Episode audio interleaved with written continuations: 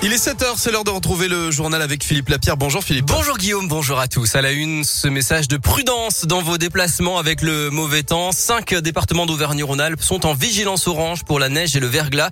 L'un, l'Isère, les deux Savoie et le Puy-de-Dôme. Et ça a été la grosse galère hier sur une autoroute de la région, la 89, qui a dû être fermée entre le Puy-de-Dôme et la Loire à cause de la neige. Une première fois dans l'après-midi, puis une deuxième fois vers 19h. Des automobilistes se sont retrouvés pris au pied des équipes de Vinci Autoroute et de la Croix-Rouge ont distribué de l'eau et de la nourriture aux occupants des véhicules bloqués. Ils ont pu repartir au compte-gouttes dans la nuit. Les déneigeuses restent mobilisées, donc encore une fois, prudence. Dans l'actualité, le variant Omicron du Covid qui semble se rapprocher. Huit cas possibles auraient déjà été identifiés en France. Des personnes arrivant d'Afrique du Sud et testées positives. Les autorités sanitaires évoquent des symptômes inhabituels mais légers. Le dépistage réactif dans les établissements scolaires est généralisé à partir d'aujourd'hui. C'est la nouveauté de ce lundi. Ce protocole permet de tester l'ensemble d'une classe de primaire lorsqu'un cas de Covid est détecté.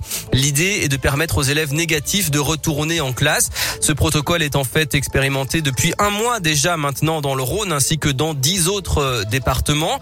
Le recteur de la région académique Auvergne-Rhône-Alpes, Olivier Dugrip, en dresse le premier bilan. Ça s'est bien passé. Euh, nous avons réussi à établir un partenariat très actif avec les laboratoires de biologie.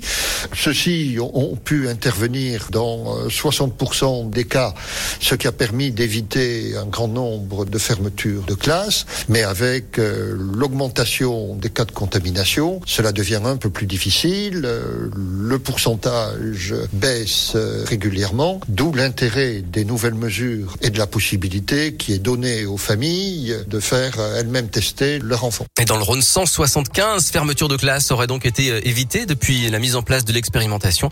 Et puis autre annonce, plus de 40 000 boîtes d'autotests doivent être acheminées cette semaine aux élèves de 6e de l'Académie de Lyon.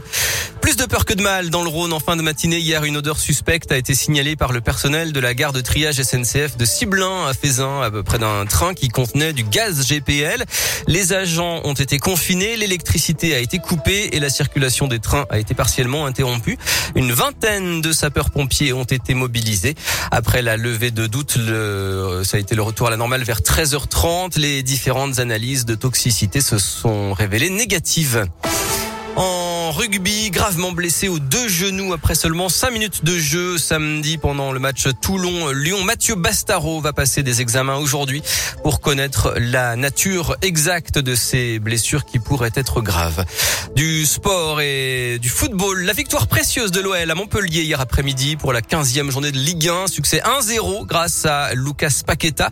L'OL est septième du classement à 4 points du podium. Et puis jour J pour le Ballon d'Or.